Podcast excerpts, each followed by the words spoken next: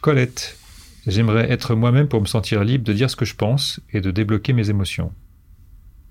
Colette. ça t'a parlé à beaucoup de gens, ça.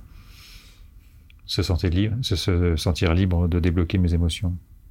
Oui, mais en fait, euh, les émotions sont, sont pas bloquées. euh, et euh, c'est assez marrant ce genre de question, tu vois. J'aimerais bien être moi-même pour dire ce que je pense. Parce que du, du coup, on est d'accord, jusqu'alors, Colette, elle est hypocrite, c'est ça En mode... euh, Ça le sous-entend, en tout cas. oui, ça sous-entend. Mais sauf que quand ça Enfin, ça vient de le nous, on dit pas « je suis hypocrite », on dit « j'ai peur de blesser ». Hein, faut pas confondre. Hein, si t'es faux cul, tu dis « j'ai peur de blesser », ça passe. D'accord, donc euh, elle est euh, ok faux cul et évidemment elle cache euh, son émotionnel parce que si elle montre son émotionnel, elle va être fragile et c'est bien connu quand t'es fragile, les autres en profitent pour te piétiner.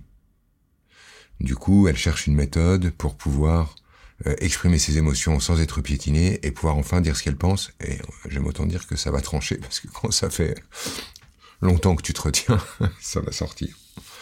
Mais oui, Colette. Eh oui. euh, Alors là, en fait, le décalage à faire, à mon avis, pour simplifier tout ça, c'est arrêter de penser que c'est en relation avec le monde. C'est en relation entre Colette et Colette. C'est-à-dire que quand elle regarde le truc en disant euh, je voudrais euh, pouvoir être qui je suis, elle est déjà qui elle est. C'est-à-dire Colette inquiète de déplaire, c'est Colette. Inquiète, euh, qui a peur de blesser, euh, un tantinet hypocrite pour, endormir tout le monde, c'est Colette.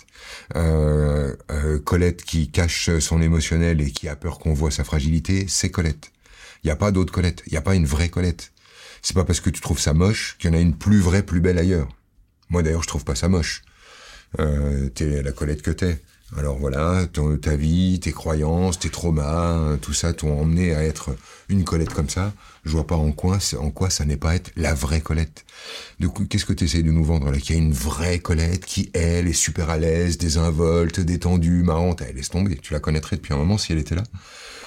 Non, t'es comme ça et, euh, et c'est pas nul, c'est pas moche, c'est parfaitement acceptable. C'est euh, c'est ta façon de vouloir prendre soin du monde, de cette petite peur de déplaire, euh, ce truc-là. Bah voilà, t'as grandi comme ça et t'es comme ça et ça n'est pas à dénigrer, ça n'est pas à rejeter, ça n'est pas une maladie à guérir. T'es Colette, c'est tout.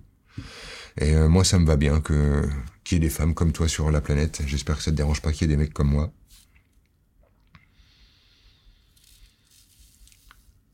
Pas besoin de devenir euh, comme tout le monde pour avoir le droit, le- le droit de s'exprimer. Voilà, tu t'exprimes comme tu t'exprimes et ça, c'est vraiment Colette, c'est la vraie Colette.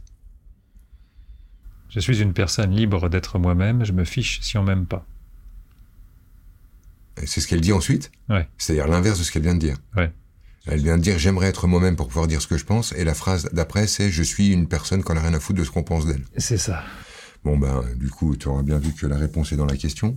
Arrête de te vendre que t'en as rien à foutre de ce qu'on pense de toi. Tu es parfaitement sensible au sujet si t'es un être humain. Et puis euh, et puis euh, finalement tu sais euh, ce qui rend quelqu'un attractif c'est à quel point il révèle clairement ce qu'il est. Donc en fait, si t'assumes toi d'être euh, une femme euh, un peu euh, timorée, un peu inquiète, un peu toujours un peu coupable, mais en même temps qui aime bien tendre la main, être au service et machin. Enfin, si, t'es tout ça et que tu le montres, tu redeviens attractive. Si t'es tout ça et que tu le caches derrière une femme qui dit euh, moi je m'en fous de ce qu'on pense de moi, puis moi je suis désinvolte dans la vie, puis moi je fais que ce que je veux, puis machin. Bah, en fait quand tu nous parles, il y a un tel décalage entre ce que tu exprimes et ce que notre inconscient a perdu, du- a, perçu de ton inconscient. Il y a un tel décalage que d'un seul coup ça devient pas clair. Euh, on, on te trouve pas, on ne chope pas. Euh, si tu veux, euh, l'attractivité, c'est à quel point le fond et la forme se rejoignent. Plus euh, cette Colette un, peu inquiète, un peu timorée se présente à nous avec franchise, plus elle devient attractive.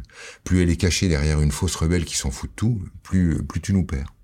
Puis après, tu crois que la rebelle qui s'en fout de tout et qui a de l'assurance et de la désinvolture, c'est la vraie, et t'essayes d'aller la retrouver, alors que c'est pas la vraie, c'est ton paravent pour cacher ta peur. C'est pas la vraie Colette, ça. La vraie Colette, elle, voilà, elle est comme ça. Elle est pudique, inquiète, et ça ne ça, ça devrait pas l'empêcher de vivre, et t'as le droit d'être comme ça. Et tout ça, c'est de là où je regarde Colette. Hein. Rappelle-toi que j'ai pas la science infuse. Euh, je, te, je te propose un angle de vue sur ta situation. Et quelle est la question que Colette pourrait se poser? Euh, Est-ce que euh, j'en ai pas marre de répéter depuis que j'ai 15 ans que je n'ai rien à foutre de ce qu'on pense de moi, tout en étant tous les jours obnubilé par ce qu'on pense de moi? Bon, ça suffira. C'est déjà bien de répondre à cette question-là. Bah ouais.